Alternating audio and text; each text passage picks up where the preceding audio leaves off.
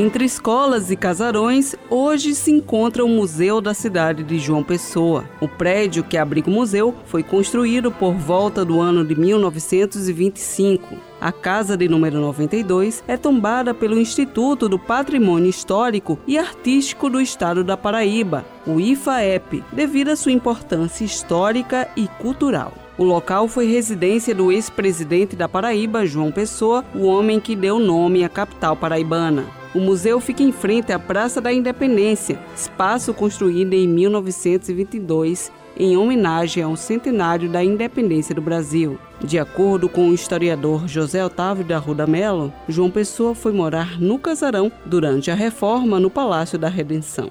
João Pessoa, quando veio para cá, não foi morar lá. João Pessoa ficou morando em palácio mas o palácio precisou de realizar uma reforma. Então, por conta dessa reforma, João Pessoa transferiu a administração para o prédio do jornal A União, que ficava onde é hoje a Assembleia Legislativa, e a residência dele para a Praça da Independência. A Praça da Independência tinha sido construída em 1922 para direcionar a cidade no caminho do mar. A cidade era até então muito restrita ao atual centro da cidade, onde havia as igrejas, a Praça João Pessoa, que era a Praça Comendador Feliz então João Pessoa estava com ideias de renovação. E, sobretudo, o prefeito que o antecedeu, Valfredo Guedes Pereira. Valfredo tinha a ideia de empurrar a cidade na direção da praia, na direção do mar. E por conta disso construiu a Praça da Independência.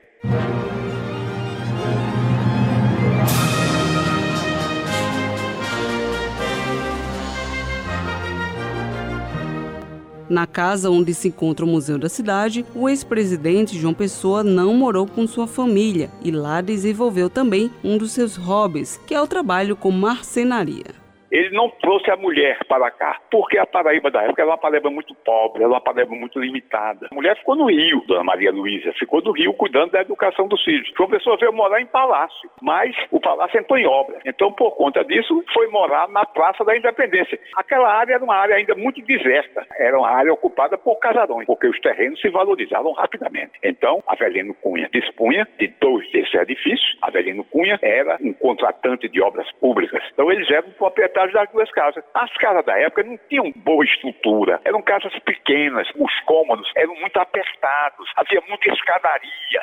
João Pessoa, numa delas, localizou uma marcenaria. O principal hobby de João Pessoa era lidar com móveis. Dos fundos da casa tinha os cômodos que serviam para a marcenaria e João Pessoa morou ali.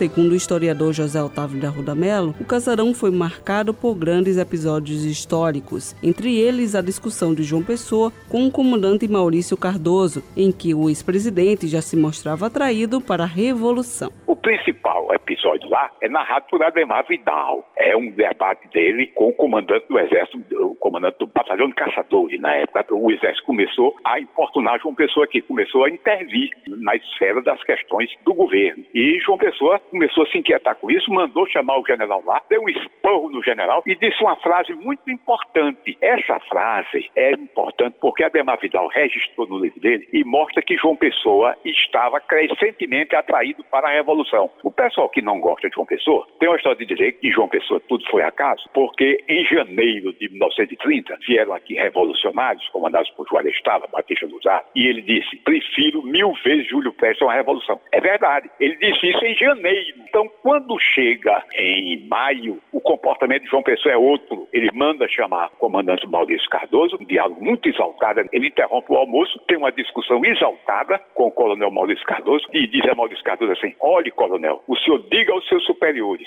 a defesa da autonomia da Paraíba me fez revolucionário. Quer dizer, essa frase é para mostrar que em João Pessoa, o que era forte não era o acaso, era o processo histórico. O processo estava encaminhando João Pessoa para a revolução e ele, em maio, já estava exatamente comprometido com ela. Isso é um episódio que se verifica no casarão da Praça João Pessoa, onde João Pessoa passou a morar em razão das obras realizadas no Palácio da Redenção.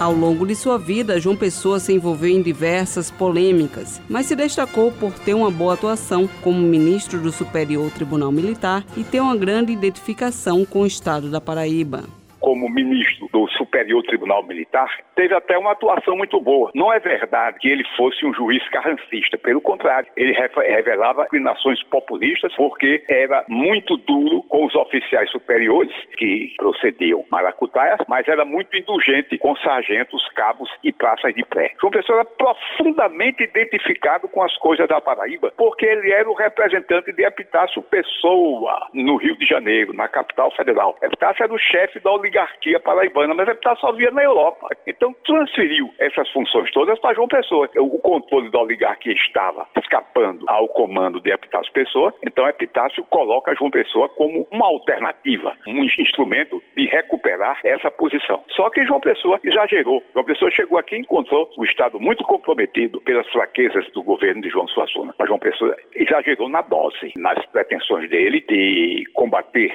o oligarquismo. Então, o oligarquismo entrou em crise e, por conta disso, nós teremos o final da década marcado pela insurreição de Princesa, que é uma resposta do oligarquismo às pretensões radicais renovadoras de João Pessoa.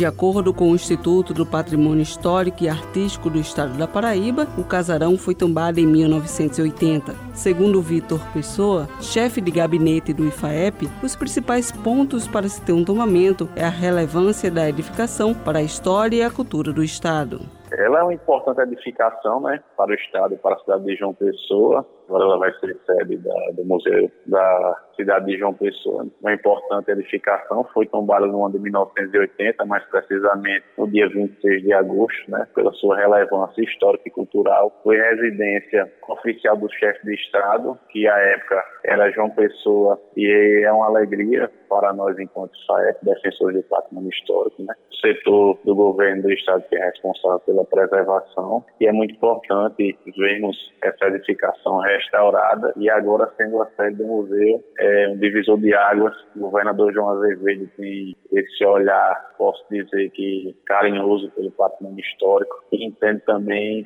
várias possibilidades que podem surgir através, a exemplo, do turismo histórico e cultural, que gera empregos diretos e indiretos e, por que não, explorar essa riqueza cultural e histórica que o nosso estado tem consequentemente, a nossa belíssima cidade de João Pessoa tem.